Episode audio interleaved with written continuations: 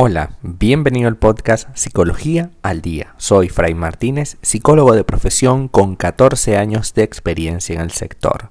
Como pudiste ver en el título de este episodio, hoy vamos a hablar sobre el duelo confuso, es decir, esa frase que todo mundo alguna vez se ha dicho, ¿por qué me dejaste? El duelo confuso tiende a hacer más complicado el proceso de aceptar la realidad y de seguir adelante.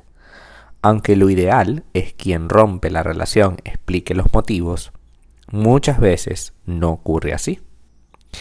Muchas rupturas de pareja se da sin ningún tipo de explicación de fondo y a veces sin incluso forma. Es decir, de repente tu pareja te desbloqueó de las redes sociales y ya se desaparece, ¿no? Ese es otro fenómeno que acá en este podcast has podido conocer. Sin embargo, en este caso estamos hablando de que rompieron contigo y no te dijeron por qué. Simplemente dijeron hasta que llegó la relación y ya. Y es posible que quien rompa no quiera herir a la otra persona o que simplemente tenga miedo a la reacción de otro. Esto deja dudas que muchas veces llevan a un duelo confuso. Las relaciones de pareja no se dan de manera simétrica. Ni los dos sienten lo mismo, ni en muchos casos los cambios van en la misma dirección. Es relativamente frecuente que uno de los dos quiera terminar, pero el otro no. Y esto obviamente origina dolor para ambos, pero es más intenso para quien ve contrariados sus deseos, es decir, para quien no quiere que esto se acabe y bueno, se acaba. A ese dolor en algunas ocasiones se suma la dificultad de el que se va no sabe o no quiere por, o no quiere decir por qué lo hace, ¿no? Algunas veces me llegan a consulta con la pregunta, bueno, pero ¿por qué me dejó? Yo he sido una buena pareja, he compartido con ella, he pasado tiempo con él, he hecho muchas cosas juntos, eh, no las llevábamos bien. Em, incluso ni siquiera me doy cuenta, ¿no? O sea, de repente fue un problema o no fue ningún problema y se acabó. Lo más habitual es que la persona que es cortada o abandonada experimente una gran sorpresa frente a esta situación. Casi nadie lo ve venir. A veces se niegan a verlo, pero más frecuentemente porque hay un deterioro de la comunicación en la pareja y cierta insensibilidad a la relación. También se dan los casos en los que el otro se encarga de ocultar de manera deliberada sus intenciones hasta que considera que es el momento. Entonces ocurre, por ejemplo, la infidelidad. Y allí termina la relación. O, por ejemplo, es infiel y luego de ser infiel, entonces que ya tiene otra persona, decide abandonarte porque ya tiene otra persona. Y tú te quedas en el aire, ¿no? Existen casos en los que la persona que no toma la decisión es excesivamente dependiente o muy controladora y el otro opta más por escapar de la relación que por terminar. El temor a las reacciones que suscite su decisión le lleva a ocultar sus intenciones hasta que ya es un hecho. Lo común en todos los casos es que uno de los dos miembros de la pareja no esté listo para terminar y el otro sí.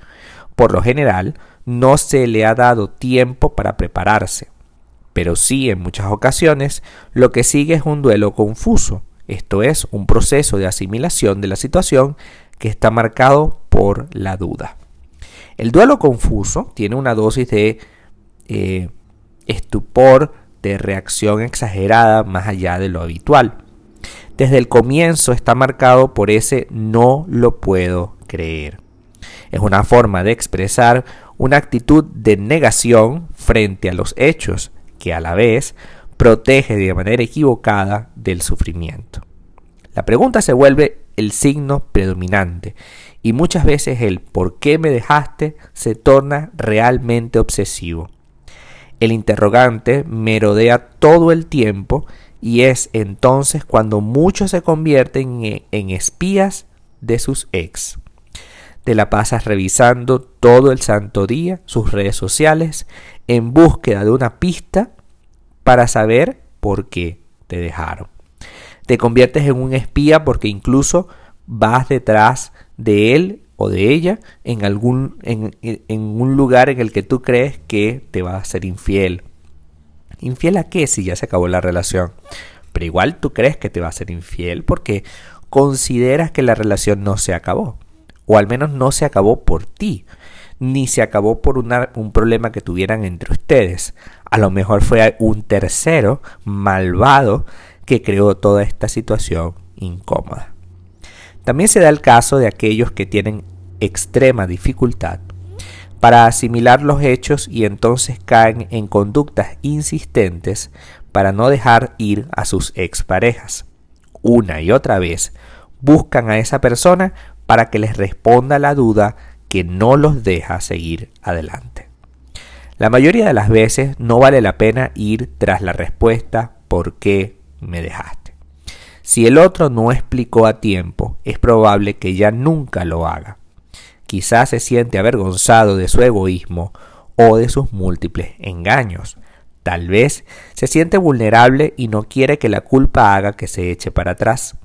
También es posible que no haya una razón en particular o que si la hay, ésta sea un poco inútil de explicar, como me aburrí. Así que el otro no suele ser una buena orilla a la hora de resolver un duelo confuso. ¿Por qué nos abandonaron? Algunas de las razones más frecuentes vamos a hablarlas hoy, pero no quiero que con esto las utilices para culpabilizarte sobre lo que pasó. Simplemente son motivos por los cuales las parejas pueden llegar a terminar.